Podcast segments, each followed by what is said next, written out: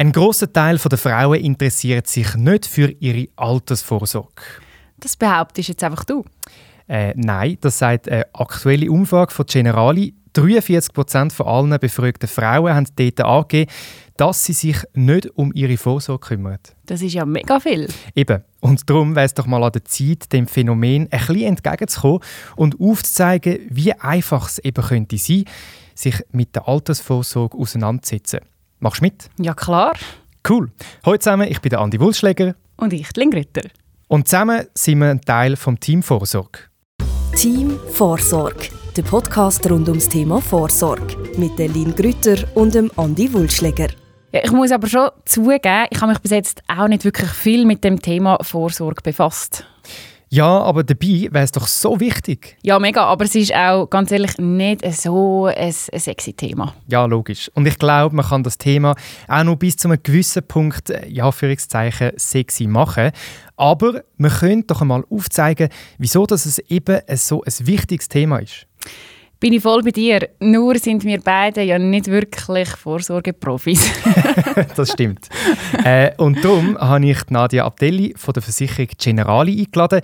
Sie ist genau die richtige Person, wenn es um Vorsorge für Frauen geht. Hoi Nadia. Hoi Nadia. Hoi zusammen.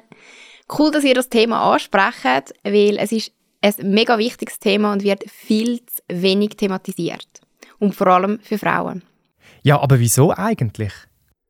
Für Frauen ist es wichtig, aber auch für den Mann. Weil es geht darum, dass ähm, wenn ein Kind auf die Welt kommt, meistens, vor allem noch in unserer Gesellschaft, die Frau daheim bleibt oder nachher weniger schafft und dadurch natürlich auch weniger Einkommen generiert. Und davon entsteht natürlich dann auch die Vorsorgelücke. Wenn der Mann natürlich dann dort das Prozent tut, reduzieren, entsteht auch beim Mann die Vorsorgelücke. Also muss man das genau anschauen, wo was entsteht.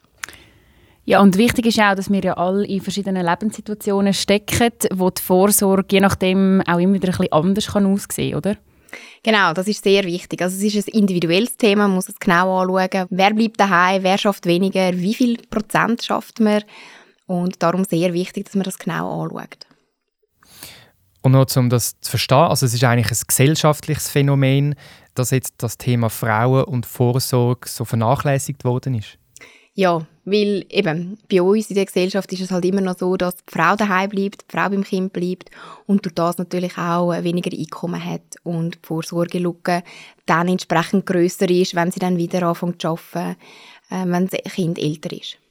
Kommen wir zu unseren Fragen. Und zwar haben wir uns die nicht selber ausgedacht, sondern haben mit verschiedenen Influencerinnen zusammengearbeitet. Die haben die Frauen in ihren Instagram-Communities gefragt, was bei ihnen so die brennendsten Fragen zum Thema Vorsorge sind.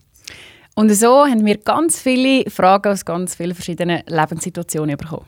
Und Lin, kannst du mir noch mal schnell sagen, was sind das alles für Situationen?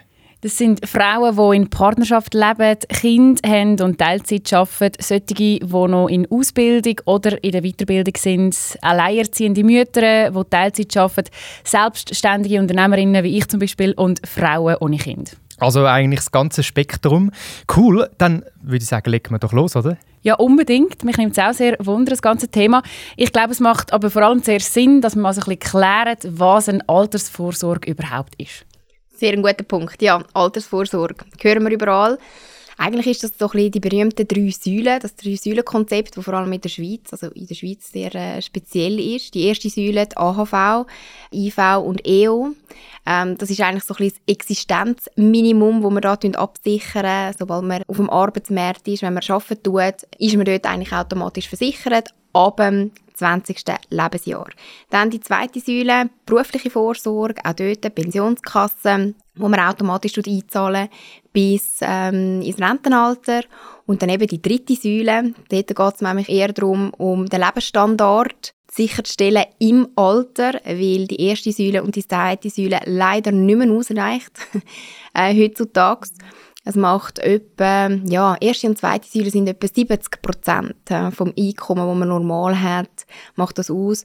Und dort sieht man dann wirklich, ja, gut, wenn ich meinen Lebensstandard so möchte halten, wie ich ihn jetzt habe, langt das nicht mehr. Die dritte Säule, dort haben wir gebundene Vorsorge und freie Vorsorge, wo man dort verschiedene Sachen kann machen kann, um fürs Alter vorsorgen.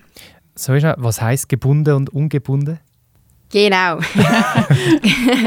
Ihr kennt sicher das 3a, die Lebensversicherung. Gebunden heisst, man schließt ab bis und mit zum Rentenalter. Also du kannst nicht vorher, es gibt ein paar Ausnahmefälle, wo man, wo man das Geld vorher beziehen kann, aber sonst ist das Geld eigentlich gebunden, hm, mhm. so wie es eigentlich das Wort sagt. Dann die freie Vorsorge. Die meisten machen das schon, äh, schon früh. Das reine Banksparen ist eine freie Vorsorge. Das heißt, ich kann einzahlen, ich kann nicht einzahlen, ich kann das Geld beziehen, ich kann es dort lassen. Also mir ist dort wirklich frei in der Handhabung. Ja, eben dann gibt es wie so die zwei Optionen. Also entweder die dritte Säule bei der Bank oder bei der Versicherung.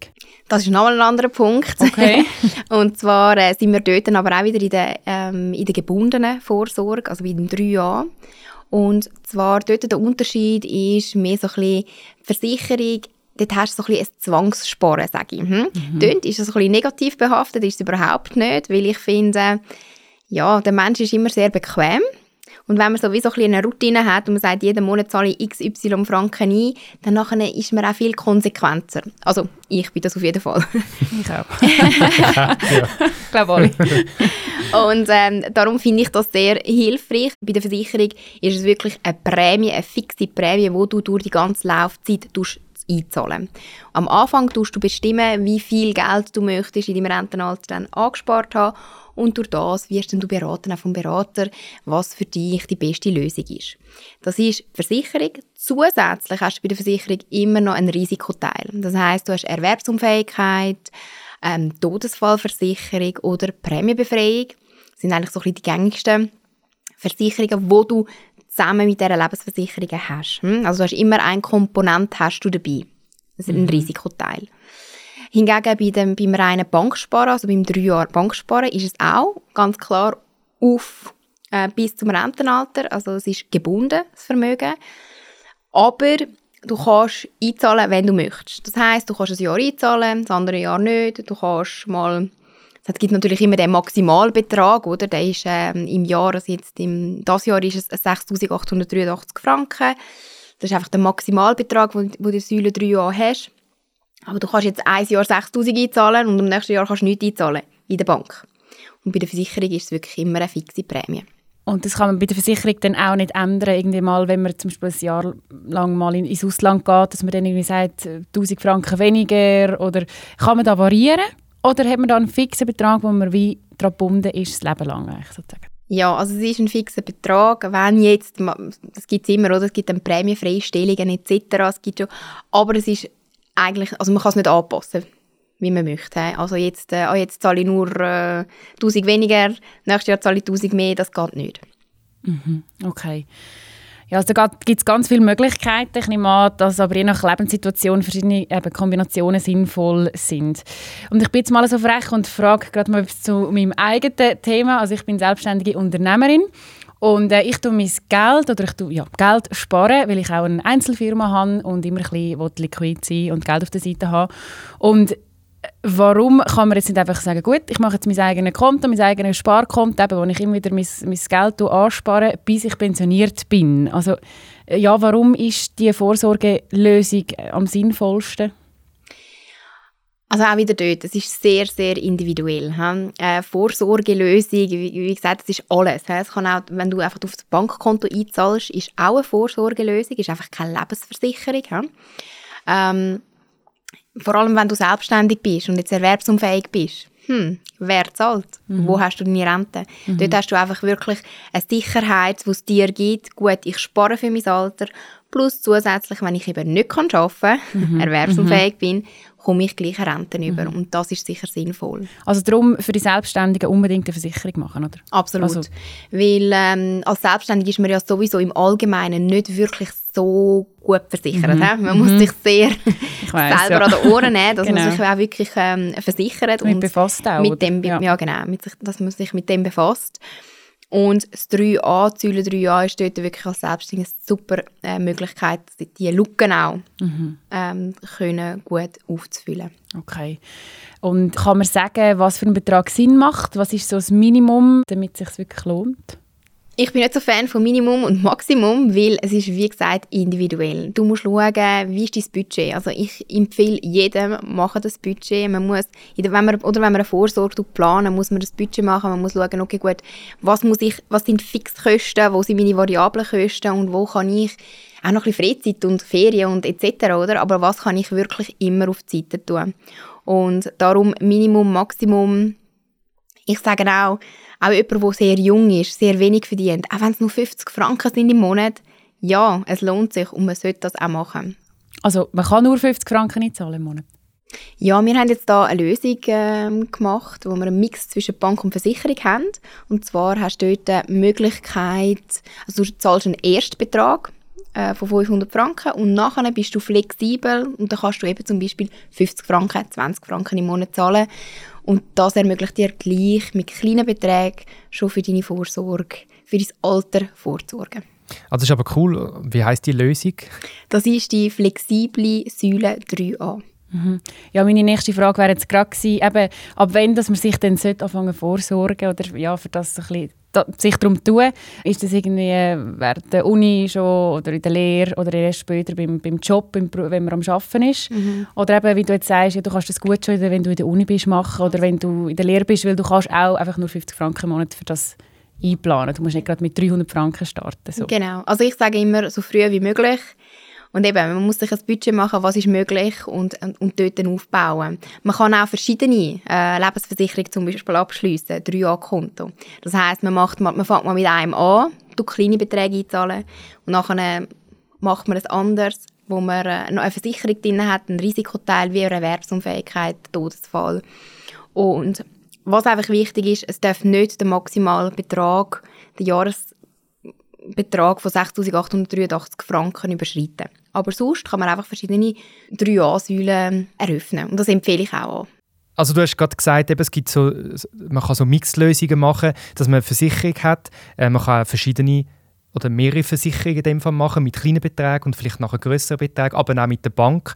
Also so gemischte Lösungen machen in dem Fall eigentlich auch noch Sinn, dass man nicht nur äh, bei jemandem das ganze Geld reinsteckt, ja, Ja, genau. Also es ist wichtig, dass man eben die individuelle Situation betrachtet, dass man sagt, eben, das, was du vorher gerade angesprochen hast mit, mit der Uni, hm, also wenn jemand noch in der Uni ist, der kann sich noch nicht eine Prämie von 500 Franken im Monat leisten, dass man dort ein klein anfängt mit Mixlösungen. Wie gesagt, man kann es auf einer Bank, wo man individuell kann einzahlen kann. Man kann äh, flexible Säule 3a, wo man auch die Möglichkeit hat, einen flexiblen Betrag einzuzahlen aber natürlich auch ein ganz normales Sparkonto. Auch das ist eine, äh, ist eine Vorsorge. Wir dürfen nicht einen Mix machen oder das verwechseln. Es ist eigentlich alles, was man spart, ist eine Vorsorge. Es geht mehr darum, bei einer Lebensversicherung ist es mehr, ist es ein bisschen schwieriger, dann auch wieder ans Geld zu kommen. Weil wenn es einfach auf dem Bankkonto ist, hm, ich kenne es von mir, dann hole ich es einfach, weil ich jetzt brauche es gerade.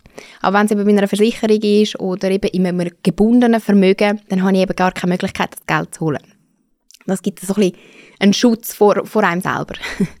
Also kann man sagen, die gebundene Vorsorge bietet sozusagen den Schutz von einem selber, weil man nicht jederzeit kann das Geld wieder abheben kann und man tut kontinuierlich einzahlen, sei das auf einer Bank oder bei einer Versicherung. Das ist der erste Teil von der Folge Vorsorge für Frauen. Im zweiten Teil schauen wir, wie du deine Beitragslücken in der AHV kannst schliessen kannst, zum Beispiel nach einer Babypause oder nach dem Studieren. Und wir stellen die wichtigste Frage, wann kann ich mein erspartes Geld eigentlich wieder beziehen?